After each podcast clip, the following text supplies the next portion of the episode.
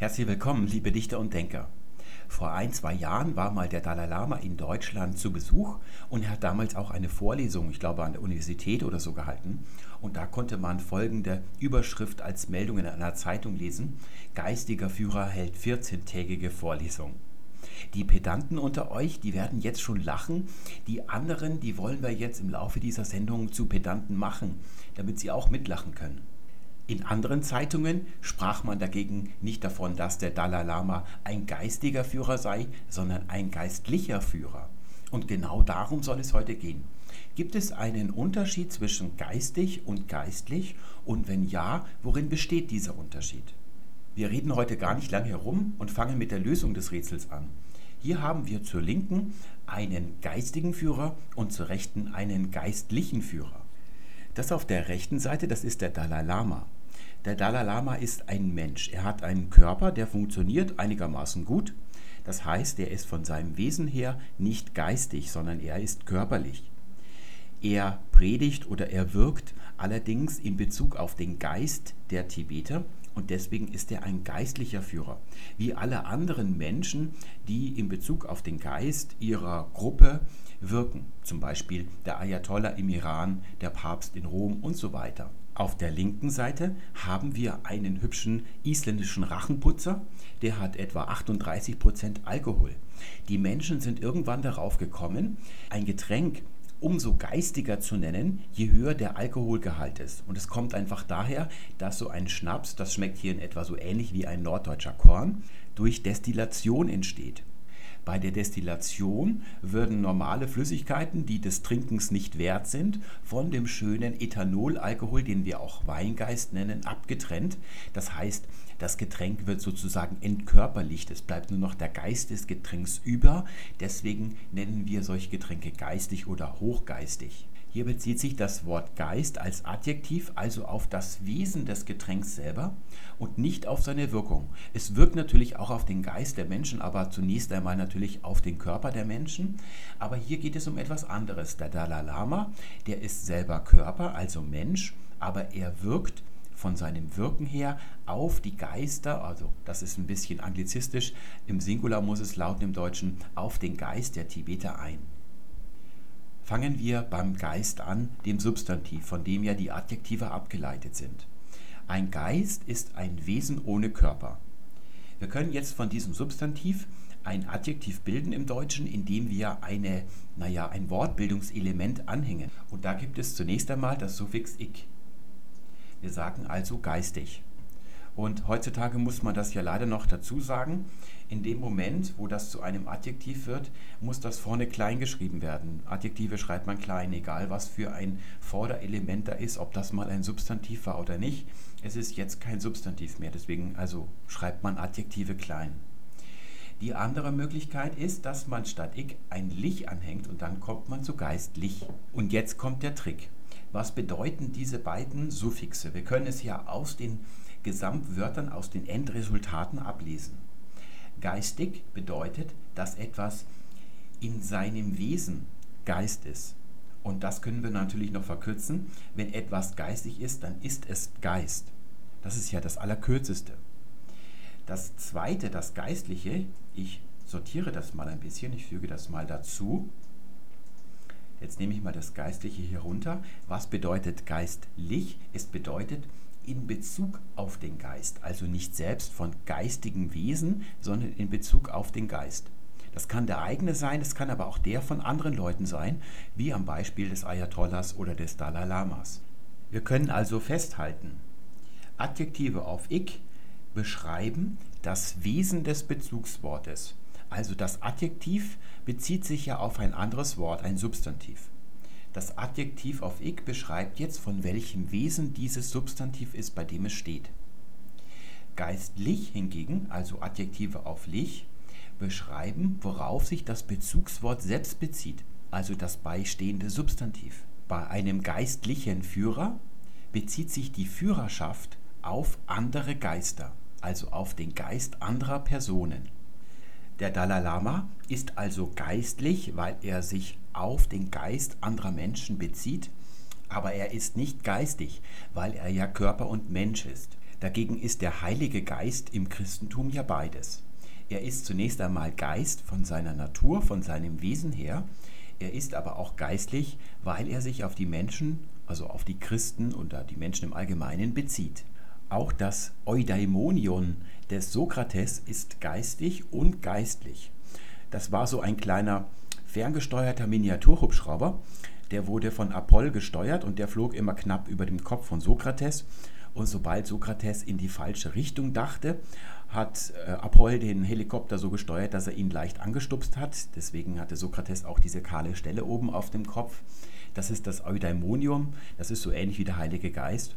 Und auch bei den alten Ägyptern gab es das schon, da nannte man es die Ma'at. Das ist also die ausgleichende Gerechtigkeit, mal ganz kurz gesagt. Das ist natürlich noch viel komplexer. Im Alltag spricht man ja auch von geistiger Erschöpfung oder geistigen Verfall oder geistiger Erbauung. Und da fragt man sich, warum heißt es da nicht geistlich? Denn sowohl die Erbauung, die Erschöpfung als auch der Verfall beziehen sich ja auf den Geist. Nein, sie sind vom Wesen her geistiger Natur. Dieser Verfall ist von geistiger Natur. Auch wenn der Geist, also unser Geist, das Opfer dieses Verfalls ist oder der Gegenstand dieses Verfalls, ist dennoch der Verfall selbst auch geistig. Deswegen sagt man geistiger Verfall und nicht geistlicher Verfall. Schauen wir uns mal den gegenteiligen Begriff an. Körperlich. Körperlich ist eine Adjektivableitung von Körper. Komischerweise gibt es aber kein Adjektiv körperig. Da fragen wir uns natürlich, wie kommt das? Stößt unser Prinzip da schon an seine Grenzen? In diesem Fall ja. Es gibt aber eine Erklärung, warum es von Körper nur ein einziges Adjektiv gibt, und zwar körperlich. Es liegt daran, dass das Wort Körper von lateinisch corpus entlehnt ist. Und der Ausdruck Körper, der wurde zunächst einmal, als er ins Deutsche entlehnt worden ist, nur für den Körper, also für den Leib Jesu Christi verwendet. Nicht für den Körper aller Menschen, sondern nur der Leib Jesu Christi war damit gemeint. Corpus Christi. Erst später hat sich dieses Wort dann im Deutschen ausgebreitet, also sowohl im Hoch- als auch im Niederdeutschen, aber in allen anderen germanischen Sprachen nicht. Das Wort körperlich ist also ein Nachzügler. Es hat sich also erst später in der heutigen Bedeutung ausgebreitet. Zu jener Zeit war die Bildung körperlich aber bereits abgeschlossen. Körperlich bedeutete in Bezug auf den Leib Christi. Und jetzt können wir auch verstehen, warum es kein Adjektiv körperig gibt denn es gäbe ja gar keine Anwendungsfälle dazu. Nichts kann von seinem Wesen her der Leib Christi sein, außer der Leib Christi selbst. Das Adjektiv körperig wäre früher also völlig unnötig gewesen, denn es gibt keinen Zusammenhang, in dem es gebraucht werden könnte. Das ist erst heute so, wenn man dieses Prinzip von geistig und geistlich anwenden wollte. Aber in dieser Zeit hatte sich das Körperliche schon gebildet, das heißt, es hat sich schon festgefügt und deswegen existiert das Prinzip, die Trennung geistlich und geistig bei Körper nicht. Wir sehen zwar ein, dass die Menschen früher keinen Sinn darin sahen, ein Adjektiv körperig von Körper abzuleiten, aufgrund der früheren Bedeutung des Wortes Körper. Aber was hält uns heute davon ab, wenn dieses Prinzip, das ich da so erschaffen habe, bei geistig und geistlich denn existiert, dann könnten wir ja ein Körperig bilden und somit dieses Prinzip hier auch ausfüllen. Wir schauen uns nochmal das Beispiel von eben an. Wir hatten ja von einem geistigen Verfall gesprochen. Der Verfall selbst, der bezieht sich zwar auf den Geist eines Menschen, wenn er zum Beispiel älter wird, er ist selber aber immateriell abstrakt, das heißt, er hat keinen Körper. Verfall ist selber geistig. Das heißt, hier haben wir den geistigen Verfall. Dagegen haben wir den körperlichen Verfall und da sehen wir, dass dieses Prinzip stimmt. Der Verfall hat keinen Körper, deswegen würde auch hier körperig falsch sein. Denn der Verfall selbst ist nicht von körperlicher Natur, sondern der Verfall bezieht sich auf den Körper. Wir sprechen außerdem von einem leiblichen Wohl und nicht von einem leibigen Wohl. Denn das Wohl selbst hat keinen Leib, es bezieht sich auf den Leib. Dagegen sprechen wir aber von fettleibig und das bedeutet, jemand ist von seinem Wesen her fett. Also der Leib eines Menschen ist vom Wesen her fett. Hier bezieht sich das Leib nicht auf etwas, deswegen nicht lich, sondern ich. Diesem Prinzip folgt auch 14-tägig oder 14-täglich. 14-tägig bedeutet, wie geistig, von seinem Wesen her 14 Tage, also dauernd. 14-täglich bedeutet eine Vorlesung in Bezug auf 14 Tage, also alle 14 Tage, wenn es gut läuft, 45 Minuten, wenn schlecht läuft, anderthalb Stunden. Unser Prinzip gilt aber nicht nur für Adjektive auf ich und lich. Hier haben wir zwei Substantive.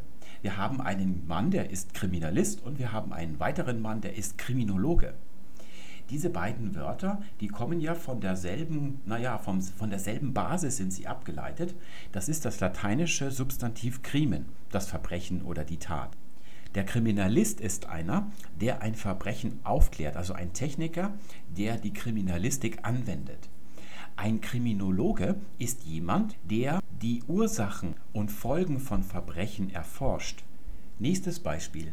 Es gibt Pharmazeuten und es gibt Pharmakologen. Ein Pharmazeut ist jemand, der Arzneimittel herstellt und ein Pharmakologe ist jemand, der in Bezug auf Arzneimittel, also auf ihre Wirkung und ihre Dosierung forscht. Hier haben wir ein sonderbares Bildungselement oid hinten drin. Äh, das kommt schon aus dem Griechischen, das haben sich nicht die Deutschen ausgedacht. Es gibt zum Beispiel die Stadt Alexandria und im Griechischen nannte man den Bewohner einer Stadt Alexandreus. Oder jemand, der jemanden umbringt, ist ein Mörder, also ein Phoneus. Oder jemand, der sich mit heiligen Dingen beschäftigt, also ein Priester, der ist ein Hiereus. Dieses Eos oder das Oid, das ist also in etwa das, was die Endung er im Deutschen ist. Es gibt den Mord, es gibt den Mörder. Im Griechischen gibt es Phoneo, ich töte, und Phoneus, der Mörder. Eine kurze Randbemerkung, weil ich oft merke, das verwirrt Menschen. Es gibt Wörter, die kommen ursprünglich aus dem Griechischen und hier gibt es einen Buchstaben K und einen Buchstaben Z und in dem einen Wort tauchen sie mit Z auf und im anderen mit K und das verwirrt einige Menschen. Am häufigsten bei den beiden naja, geografischen Bezeichnungen Makedonien und Mazedonien. Makedonien ist eine Provinz von Griechenland ganz im Norden. Alexander ist zum Beispiel der Makedonenkönig gewesen, der die ganze Welt erobert hat. Und Mazedonien, das ist ein Land, das auf dem Gebiet liegt, wo früher Jugoslawien war. Und warum heißt es in dem einen Wort K und in dem anderen Wort Z? Das ist ganz einfach.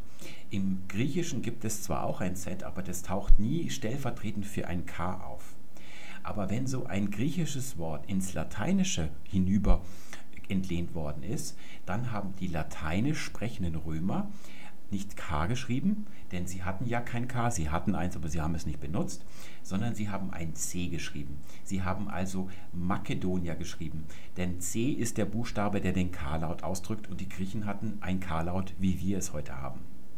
Und später dann erst, als Latein schon nicht mehr die Muttersprache von Römern gewesen ist, entwickelt sich dieser K-Laut, C geschrieben, dann zu einem Z und deswegen gibt es hier die unterschiedlichen Erscheinungsformen. Das ist das ursprünglich Griechische und das ist das über das Lateinische von einem Verschlusslaut zu einer Affrikata nennt man das, wenn am Anfang ein Verschlusslaut ist und dann ein Reibelaut darauf folgt, also T und Z, also Z, dann diese Entwicklung findet man in sehr vielen Sprachen. Das nur nebenbei, falls euch hier das verwirrt. Das Z und das K, das ist eigentlich der gleiche Laut mal gewesen. Und über das Lateinische ist jetzt dieses K zu geworden. Und schließlich als letztes Beispiel haben wir noch den Techniker und den Technologen. Die Technik ist ja die Kunst, irgendetwas zu tun. Der Techniker ist also jemand, der Kniffe oder Handgriffe anwendet. Wenn ein Orang-Utang einen Strohhalm benutzt, um in einem Termitenhaufen die Termiten aus dem Loch rauszuwischen, dann ist das eine Technik. Und genauso ist das Bauen eines Computers auch nur eine Technik. Es ist nicht, wie die Journalisten falsch aus dem Englischen übersetzen, eine Technologie. Denn Technologie ist die Lehre der Technik. Die Technologie ist eine Wissenschaft, die die Chancen und Risiken und die Entwicklung der Technik erforscht. Wenn ihr jetzt schön aufgepasst habt, dann fragt ihr euch natürlich, was haben denn diese Beispiele mit Ich und Lich mit den anderen zu tun, die ich danach besprochen habe. Ich habe die beiden Pärchen jeweils hier in Spalten aufgegliedert und wenn ihr euch mal anseht, alles was in der linken Spalte steht, das ist kürzer als was in der rechten Spalte steht. Hier könnt ihr also die Buchstaben oder die Silben zählen und da werdet ihr feststellen, dass das linke jeweils kürzer als das rechte ist. Und das ist kein Zufall, denn genau das ist das Prinzip, nach dem wir suchen. Geistig und geistlich, ich füge nochmal dazu, was das denn bedeutet, also den Inhalt dieser Form. Geistig bedeutet vom Wesen her Geist, also etwas ist geistig, wenn es Geist ist. Geistlich dagegen ist etwas in Bezug auf den Geist. Es ist nicht selbst Geist. Und jetzt seht ihr, dass nicht nur die Form links länger ist als rechts, sondern auch der Inhalt. 14-tägig ist 14 Tage und 14-täglich ist in Bezug auf 14 Tage. Technik oder technisch ist vom Wesen her Technik, also es ist Technik. Etwas, das technisch ist, ist Technik etwas, was technologisch ist, bezieht sich auf die Technik und zwar wissenschaftlich. Pharmazie oder pharmazeutisch ist die Herstellung von Medikamenten, pharmakologisch ist die Wissenschaft in Bezug auf Medikamente. Kriminalistik ist die Aufklärung von Verbrechen, Kriminologie ist die Wissenschaft in Bezug auf die Entstehung und Aufklärung von Verbrechen. Nicht nur die Form ist rechts, also immer länger, sondern auch der Inhalt. Und das ist kein Zufall, das ist ein Prinzip. Dieses Prinzip nennt man Ikonizität. Es besagt, dass der kürzere, einfachere Inhalt durch die kürzere und einfache Form dargestellt wird und der längere und komplexere Inhalt durch die längere und komplexere Form. Das können wir mal an einem ganz einfachen Beispiel ausprobieren. Wir nehmen uns die Wurzel eines Verbums und zwar sag zu sagen. Und jetzt hänge ich an dieses Sag mal eine Personalendung an, und zwar ein E. Diese Form gibt uns jetzt eine Information. Eigentlich sind es mehr, also aktiv oder indikativ, konjunktiv und das, das lassen wir mal weg. Sage gibt uns eine einzige Information, nämlich es ist erste Person Singular. Ich sage. Jetzt kann ich hier vor dieses E noch ein T davor quetschen und jetzt kommt eine weitere Information dazu, nämlich Zeit. Ich sagte bedeutet, dass es erste Person Singular ist plus Vergangenheit. Ich habe also jetzt mehr Information in dieser Form und diese Form ist gleichzeitig länger geworden. Genau das ist Ikonizität. Der ganze Formenbau der Sprache, nicht nur der deutschen, sondern auch der anderen Sprachen, ist so konstruiert. Falls ihr jetzt einwendet, dass die Form ohne t ja genauso viele Informationen hat, nämlich eben Gegenwart statt Vergangenheit, dann muss ich euch enttäuschen. Eine Präsensform hat keine Gegenwartsbedeutung. Sie kann sie annehmen, aber das ist nicht in dieser Form selbst beinhaltet. Ich gebe euch mal ein Beispiel. In einem Krimi kommt ja der Kommissar dann zur Familie des Opfers. Nehmen wir mal eine junge, attraktive Frau, das verkauft sich am besten. Und der Kommissar eröffnet den Eltern jetzt, dass die Frau umgebracht worden ist. Und die Mutter schlägt die Hände über dem Kopf zusammen und sagt, aber Gisela ist doch ein solch vorsichtiger Mensch, ich weiß gar nicht, wie das passieren konnte. Und dann bricht sie ab, denkt nach, sie besinnt sich und sagt, war ein vorsichtiger Mensch. Das findet man in vielen Krimis, ich will nicht sagen schlechten Krimis. Es ist nur so, dass leidigerweise die Schriftsteller das immer wieder aufgreifen, dass die Leute sich also besinnen auf die grammatikalisch korrekte Form und zwar zunächst einmal Präsens benutzen, weil sie nicht nachdenken und dann merken sie, ja, die Gisela, die ist ja eigentlich kein vorsichtiger Mensch mehr, weil sie nackt im Leichenschauhaus liegt als Leiche. Aber genau das ist eben falsch. Wenn ich sage, Gisela ist ein vorsichtiger Mensch, dann bedeutet das nicht, dass sie jetzt in diesem Augenblick ein vorsichtiger Mensch ist und man nennt das dann ein gnomisches Präsens, also ein Präsens ohne Zeitbezug. Das könnt ihr ganz einfach überprüfen. Wenn wir zum Beispiel sagen, Griechenland gefällt mir besonders gut, dann meine ich damit nicht, dass mir Griechenland jetzt in dieser Minute gut gefällt, vor zwei Minuten und in zwei Minuten, da gefällt es mir aber nicht mehr gut, sondern im Allgemeinen bedeutet es eben, dass mir Griechenland gut gefällt wirkliche Gegenwartsbedeutung kann die Präsensform nur bekommen in Relation zur Vergangenheitsform oder durch ein Adverb oder durch den Kontext. Nehmen wir noch ein weiteres Beispiel. Nicht alle Autofahrer können gut einparken. Wir gehen mal davon aus, dass die Hälfte der Autofahrer Frauen sind und die andere Hälfte sind Männer. Wir nehmen trotzdem, wenn wir hier alles umfassen wollen, die männliche Form immer. Das ist grundsätzlich so, aber nicht nur bei Berufs- und Personenbezeichnungen. Ich schildere euch das mal an einem Beispiel aus Island. Da war ich neulich um 20 Uhr mit einer Gruppe von 10 Personen etwa verabredet. Und ich kam um 20 Uhr und war der Erste, der ankam. Und zwei Minuten später kommt der Zweite und der schaut sich verwundert um. Und dann fragte der, Quar er atler, wo sind denn alle? Ich tue das mal auf Deutsch mit dazu, aber eigentlich können wir es nur am Isländischen schildern, denn im Deutschen haben wir den Vorteil, dass wir hier von der Geschlechterfrage befreit sind. Es heißt nämlich alle Männer männlich, alle Frauen weiblich und alle Häuser sächlich, immer mit der gleichen Form alle. Die wird nicht unterschiedlich gebeugt. Im Singular bei den Adjektiven ist es ja schon so. Wir sagen schön Nermann, schön Nähfrau, schön Nesshaus. Aber im Plural haben wir hier den Vorteil im Deutschen, dass überall ein schwaches E hinten dran hängt. Und genau das ist im Isländischen nicht so. Dort sagt man Atler men oder Menetnir, alle Männer, Atlar Korner oder Atlar Kornitnar, alle Frauen und Öttel Husch, alle Häuser.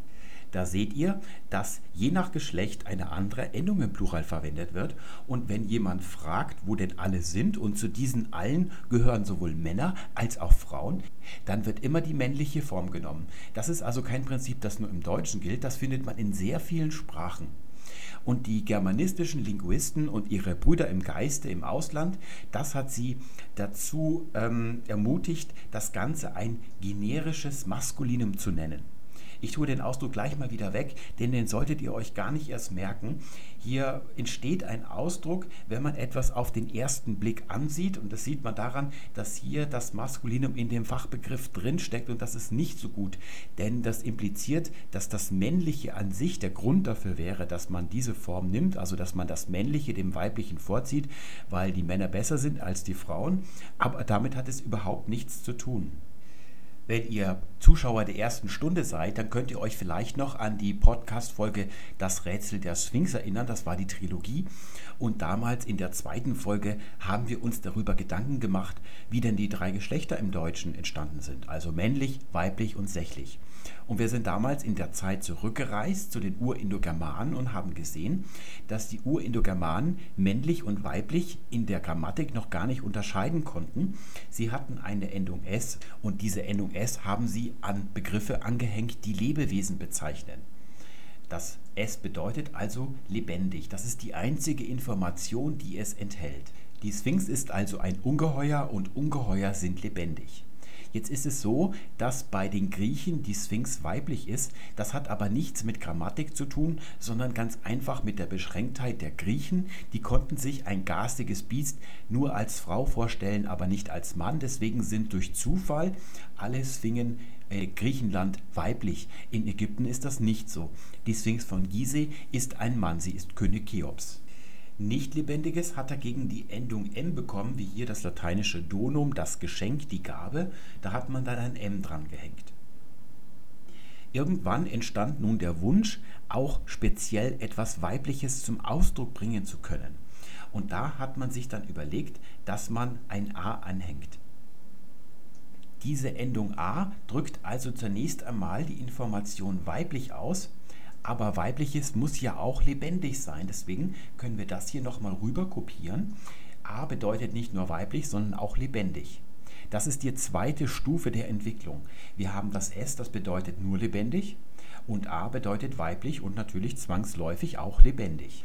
Und jetzt erinnern wir uns an die Ikonizität. Das erste, das S, hat nur eine Information. Das zweite, das A, hat zwei Informationen. Und jetzt wird, nachdem ja das A ganz typisch für weiblich ist, das, was kein A hat, und das ist eben das, was meistens dann noch ein S hat, als männlich gedeutet im dritten Schritt. Das männliche entsteht also nach dem weiblichen und das sehen wir dann im Lateinischen später. Dort haben wir dann amicus, das ist immer ein männlicher Freund, amica ist immer ein weiblicher Freund. Der ältere Zustand, also Stufe 2, der ist allerdings in den alten Sprachen, also im Lateinischen und im Griechischen, noch ganz gut erhalten in anderen Ausdrücken. Wir sagen zum Beispiel auf Lateinisch für Hund canis. Und wir sagen Canis bonus, wenn es sich um einen Rüden handelt. Und wenn es ein Mädchen ist, dann sagen wir Canis bona. Und ihr seht, dass das Substantiv Hund immer gleich ist. Es gibt also keinen Canis und keine Kana, sondern es gibt eine Canis und einen Canis. Nur das Adjektiv hier, das bezieht sich auf das natürliche Geschlecht des Hundes. Wenn das fehlt, können wir an dem Substantiv nicht erkennen, ob dieser Hund ein Rüde oder ein Weibchen ist. Auch viele andere Ausdrücke im Lateinischen, die auf ein S enden, also nicht auf ein Us, sondern auf einen Konsonanten mit einem S, die bezeichnen kein spezielles Geschlecht. Zum Beispiel der Ausdruck Rex. Der Stamm endet auf ein G, dann wird ein S angehängt und das heißt König oder auch Königin. Die weibliche Ableitung Regina, die wird erst später gebildet. Oder zum Beispiel der Ausdruck Dux für Führer. Das kann ein männlicher Führer sein, das kann auch ein weiblicher Führer sein. Und wir sahen ja damals schon, dass das ganze Leid, was für Widersprüche sich da scheinbar auftun zwischen dem natürlichen und dem grammatikalischen Geschlecht, nur daraus entsteht, dass wir den Kategorien hier solche Namen gegeben haben, männlich und weiblich. Wir sehen, dass aus dieser Stufe hier dieses männlich nur in der Relation zu weiblich entstehen kann, aber gleichzeitig ist diese alte Bedeutung geschlechtsneutral und nur lebendig immer noch erhalten. Deswegen kann aus dieser Zeit die männliche Form auch das Generelle bezeichnen, weil sie die Form ist von den beiden Formen, die am wenigsten Information behält. Es ist also die neutralste von diesen beiden Funktionen. Wenn ihr bei Wikipedia mal den Ausdruck generisches Maskulinum eingebt, dann seht ihr da ganz viele Gründe, die scheinbar der Grund dafür sind, warum das männliche Geschlecht das Standardgeschlecht ist in den Sprachen, die wir so kennen. All diese Gründe, die dort genannt werden, die sind Ad-hoc-Behauptungen, also sie sind Begründungen aus dem Bauch heraus und sie sind alle Quatsch. Nur die Ikonizität erklärt, warum das Männliche die Standardform ist, wenn sie für mehrere Geschlechter stehen soll und nicht die weibliche, denn das Weibliche hat ja immer noch die Zusatzinformation weiblich. Das können wir im Deutschen heute auch noch gut beobachten. Und wir müssen uns hier ein bisschen disziplinieren im Geist, wenn wir dieses Wort mal ansehen. Das Wort Bundeskanzler gibt ja einigen Aufschluss darüber, was derjenige, der ein Bundeskanzler ist, macht. Das ist ja eine Person- und Berufsbezeichnung. Aber auf der grammatikalischen Ebene gibt dieses Wort keinen Aufschluss darüber, welches Geschlecht dieser Bundeskanzler hat. Es hat also nur diese einzige Information, dass es sich um ein lebendiges Lebewesen handelt. Nun können wir, ich rücke das mal zur Seite, hier noch eine Endung anhängen und das ist in. Wir können sagen Bundeskanzlerin. Und diese erweiterte Form hat gegenüber der ersten eine zweite Information und zwar weiblich. Die längere Form hat also zwei Informationen, die kürzere Form hat nur die eine. Wenn ihr jetzt glaubt, dass die kürzere ja auch noch die Information männlich hat, dann irrt ihr. Das ist eine reine Interpretation. Wenn die drei Genera keine Namen hätten, keine sprechenden Namen, männlich, weiblich, sächlich, sondern durchnummeriert werden, Genus 1, Genus 2, Genus 3, dann würden wir uns all diese Gedanken gar nicht machen. Das ist reine Psychologie, das ist keine Grammatik, die dahinter steht. Wir sehen das ja auch am älteren Deutschen. Dort gab es ja dieses Suffix in noch nicht in der heutigen Funktion. Solche Personen- und Berufsbezeichnungen haben im Alt- und im Mittelhochdeutschen, die hatten nur eine Form und sie waren geschlechtsunspezifisch. Man hat nur bei Begriffen wie zum Beispiel Freund, Freundin dieses in im Althochdeutschen schon angehängt, wenn man ganz speziell darauf hinweisen wollte, dass es sich um eine Frau handelt. Und zwar bei Freunden nur dann, wenn es sich um irgendeine Liebschaft oder eine Affäre handelte. An sich sind die kürzeren Formen geschlechtsneutral und sie haben Genus Nummer 1. Genus Nummer 2 sagt lebendig plus weiblich. Das ist also die längere Form. Deswegen nehmen wir, wenn wir eine Bezeichnung für Personen haben und da stecken männliche und weibliche oder männliche oder weibliche dahinter, die kürzere Form, weil nach dem Prinzip der Ekolizität weniger Informationen enthalten sind und die längere Form kann nicht verwendet werden, weil sie ausdrücklich weiblich behauptet, während die kürzere nicht ausdrücklich männlich behauptet. Nur in Relation zu der erweiterten Form kann man die als männlich deuten. Damit verabschiede ich mich für heute. Ich wünsche euch alles Gute bis zum nächsten Mal. Tschüss.